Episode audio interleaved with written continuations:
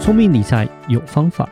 丰盛思维要掌握。我是布大。我是李莎，那些理财专家不说，有钱人不讲的秘密打造你的潜意识。。打造你的潜意识，让理财专家不说那些事。大家好，我是主持人布大，我是布大人生与职场的好搭档李莎。布大是最近好像零零五六配息了，对，是所以好多话题哦。是。现在今年我觉得最特别，就是因为 AI 的关系啊，然后呢，所谓的像是这种高股息的 ETF 零零八七八、零零五六啊、零零七一三这些啊，它的表现是跑赢所谓的大盘，就是零零五零这样子。因因为为太多人买了， 啊，也不是太多人买，我就觉得是吗啊是他刚刚好买到那几档高配齐的公司呢，都是所谓的 AI 股然哦后就票、表现得很好。 AI 股，然后这是些 AI 股呢就爆炸，对，就对成长很多，像那个。广达哇，从八十几是块飙涨到两百多块，对，是这都是非常短期。所以，所以像那个零零五六就从二十几块变到现在史上新高嘛。嗯，对对对对，很可怕，就是像零零八七八，今年成长幅度将近百分之三十几啊，对啊， 因为我们预期这种高股息的股票，就是 ETF 呢，他们就是股价应该是稳定，不会波动太多，但是它配息很高，是所以呢是适合所谓的退休族啊，或是希望有现金流的人去买，然嗯嗯后买这些人就是会有现金流，然后它的股票的价钱波动不是太大，嗯，然后呢，稳定配息哦，一年可能有个六趴哦五趴多左右这样子对就满足了嘛。其实成长动力比较好的还是所谓的零零五零这种大盘型的，是是然后是你买这种台积电啊、大的这种成长股票、这种公司啊是会比较好。但今年是很特别，是这种成长型的股票其实表现的不好，反而是这种高配息的股票呢，不止配息配的好，而且它还是成长很多，还成长到我刚刚提到像零零八七八已经到什么历史新高，零零五六、零零七三都是今年都破一个历史新高这样子，对然后其实都到了百分之三十几的一个成长这样子，嗯本来预计是六趴哦五点多趴，但是今年就成长三十几趴，那到就会有人在想说到底要不要卖，这是一个是很好玩的问题，对，到底要卖还是不卖呢？呃对啊但我觉得这是一个，很多人就是想买，然后有些人想卖，呃但是对都没动作。对啊，但讲实话啦，我说做股票哦，你要赚钱比较快的方式是真的是做波段。嗯是如果你真的会做波段，你就是会那赚不的比是较每多个。人都那么厉害啊，对对对对，但是不是每个人也没有错。对啊，所以像今年这些零零五六、零零八七八、零七三，这些高股息，他们都是到一个历史新高。嗯，厉害的投资人，其实我会建议是你就获利了结，对，因为你要想，你本来预计是一年赚六趴，结对果，今年成长百分之三十，你等于是赚了五年的利息，是是不是？你已经赚了五年了，你已经 对，本来是一年，结果你一口气赚了五年。尤其是现在哦，整个股市来讲是有点波动的，因为外资的部分现在开始卖超，嗯，对，然后再加上说，其实美国股市已经成长大概将近十个月了，现在开始力道有点开始趋缓。最近有点脚软。对对对对，开始趋缓的状况。那股市总是有涨有跌，其实并不会是一直直直线线一直往上走的，是它是这样上上下下、上上下下的往上。其实一般来讲都是这个样子，但整体趋势是往上，但是会上下上下上下。所以我在讲说，如果真的你厉害，是做波段，做波段其实可以赚的比你买着放着要来的多。嗯，对那当然，最好的最佳化、最棒就是我现在你看，假设历史新高，成长百分之三十，我就把它卖掉。卖掉以后，哎，如果假设哎这个下半年美国利息继续升，整个 AI 开始有一些呃动荡，做一些调整，哇，然后股票往下掉，掉掉掉掉掉掉一掉以后，然后我又那时候又再去买，那这样是不是我的可以赚的更多？对，嗯所以 ideally 最好的状况其实就是这样子。但是，但是，是不是每个人都可以做到这样子，都可以拿到这么好的一个报酬，那就是见仁见智，这个很难说。对，所以我会讲这说，就是你的命。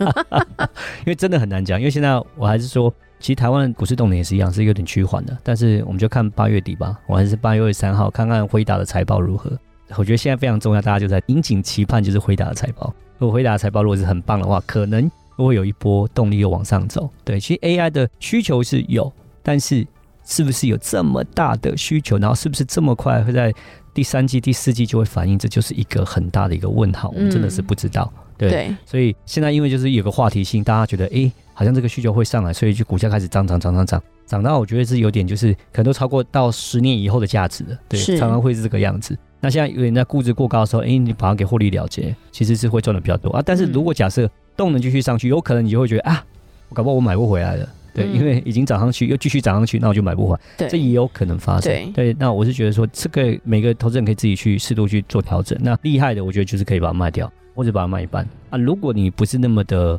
呃 Care care 就是 也不是那么会，你对股市的整个就是 sensitive 就是那敏感度不是那么高的话对，其实你也可以放着，因为当初买高股息的目的是什么？高股息，就是高股息，没错，对啊。那已经把答案说出来，是啊，那你已经本来就是要高股息，那对你就是要就是这个东西，那其实是继续放着是也没错，也没有也问是题可的，以啦，也是可以的。对，你看你能放多久啊？对对对对对啊，因为如果说你继续放通货膨胀，它还是会慢慢上去的是嘛，是是是是，所以其实我觉得继续放着也不是太差了。也对不，是太差。对对对只那要它有继续配息，是对。那以高股息我自己来做判断，就是到底便宜与合不合理，我都是还是用六趴来做一个计算了。对，嗯，目前来讲，就这三档，我讲零零五零、零零八七八、零零七一三，其实他们以近四季的殖利率来讲，其实都不到六了，大概都是五点五点五、五点六、五点七，大概这个左右。那其实他们都算是比较偏贵的时候。对，嗯那当然我讲厉害就是哇，你现在把它卖掉，然后跌跌跌跌跌，继续如果假设之后下半年股市稍微休息了、回档了，